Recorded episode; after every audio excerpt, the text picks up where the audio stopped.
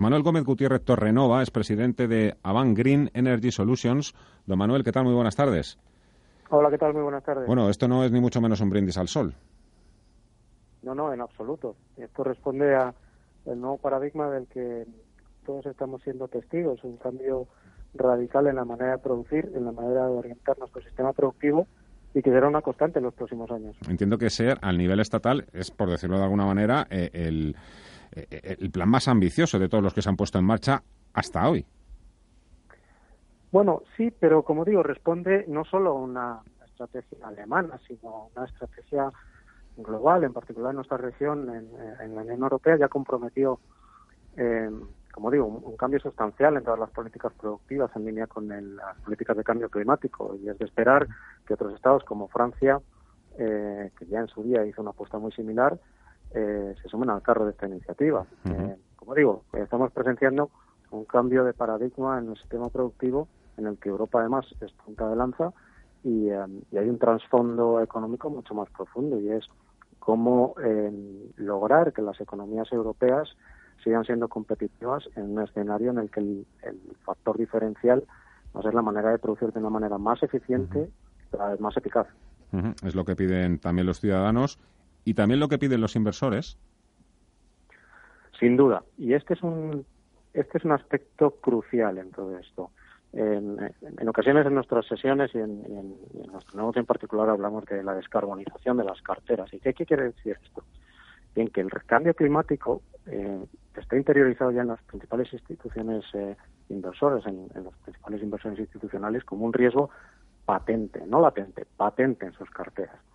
Y todos esta, em, estos movimientos y esta eh, manera de profundizar en una economía sostenible responde también a que los flujos de capital empiezan a incidir sobre eh, inversiones más verdes porque ya les cuentan en las carteras riesgos asociados al cambio climático. Es decir, el flujo de capital cada vez apunta más a la economía verde por un mero hecho muy sencillo de entender y es que el riesgo de cambio climático supone riesgo en la rentabilidad de las carteras y en la rentabilidad de las carteras a largo plazo. Y voy a poner un ejemplo muy claro y muy conciso. El fondo eh, por gestión de activos, soberano por gestión de activos mayor del mundo, que es el Fondo Soberano Noruego, que se nutre del petróleo del Mar del Norte, precisamente desde hace tiempo lleva deshaciendo eh, posiciones en carteras ligadas a oil gas y ligadas al carbón yo creo que es suficientemente significativo.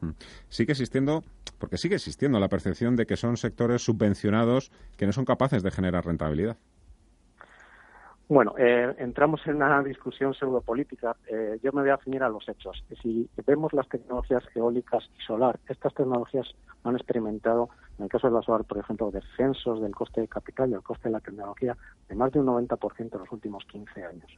Es decir, aquello que hace 15 años valía 100, ahora vale 10. O sea, la propia competitividad de este tipo de tecnologías hace que no se necesite ningún tipo de prima, que no se necesite ningún tipo de subvención y que ya puedan competir eh, de igual a igual con otro tipo de tecnologías convencionales. De hecho, desde 2010 la inversión a nivel global en el mundo supera, eh, inversión en energías renovables, me refiero, supera a la energía convencional. Es algo imparable. Sí, sí, sí. Digo yo también que en todo esto España, España no lo sé, el gobierno no lo sé, aunque cada vez también hay mayor concienciación por parte de los ciudadanos, pero desde luego hay muchas empresas españolas que son, no sé si, ya, si todavía líderes, pero desde luego fueron pioneras en las energías verdes, en las energías renovables. ¿Cree usted que son las que van a tener también acceso a ese, a ese plan que ha puesto en marcha el gobierno alemán? Bueno, yo creo que las empresas españolas, a pesar de eh, lo errático de las políticas españolas en las últimas décadas en torno a las energías y en torno al, sistema energético, son líderes en energías renovables. Y el sector español, no solo las grandes empresas, sino una buena playa de medianas empresas y pequeñas empresas que son eh, punta de lanza en este tipo de tecnologías. Yo creo que, sin duda, las empresas españolas eh, van a aprovechar esta, esta oleada y el futuro, yo soy bastante optimista, porque como digo, ya es el, sector empieza a desregularizarse o empieza a no depender de esas eh, famosas primas y tan denostadas primas, sino que en una competencia de libre mercado yo creo que la empresarial española, las empresas españolas tienen un track record muy importante que sin duda hay que poner en valor no solo en España, sino en el extranjero. Manuel Gómez Gutiérrez Torrenova, presidente de Avant Green Energy Solutions. Muchísimas gracias por atendernos, ha sido un placer. Gracias por ayudarnos a entenderlo también y hasta otra. Muy buenas tardes.